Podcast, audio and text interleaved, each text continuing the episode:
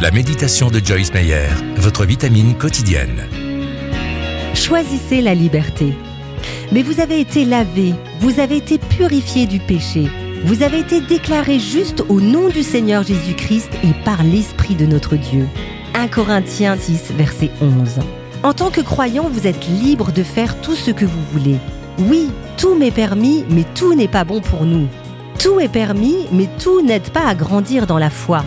1 Corinthiens 10, verset 23. Dieu vous a accordé la liberté parce qu'il vous a aussi donné un cœur nouveau, animé du désir de lui plaire. Nul n'est besoin de lutter contre l'immoralité et le péché quand vous laissez le Seigneur vous remplir chaque jour de son esprit. En tant que croyant, né de nouveau et rempli de l'esprit, vous avez reçu la liberté de mener une vie bonne. Choisissez aujourd'hui ce qui est sain, édifiant et constructif. Si vous souhaitez avoir plus d'encouragement de Joyce Meyer, abonnez-vous gratuitement à la newsletter sur joycemeyer.fr.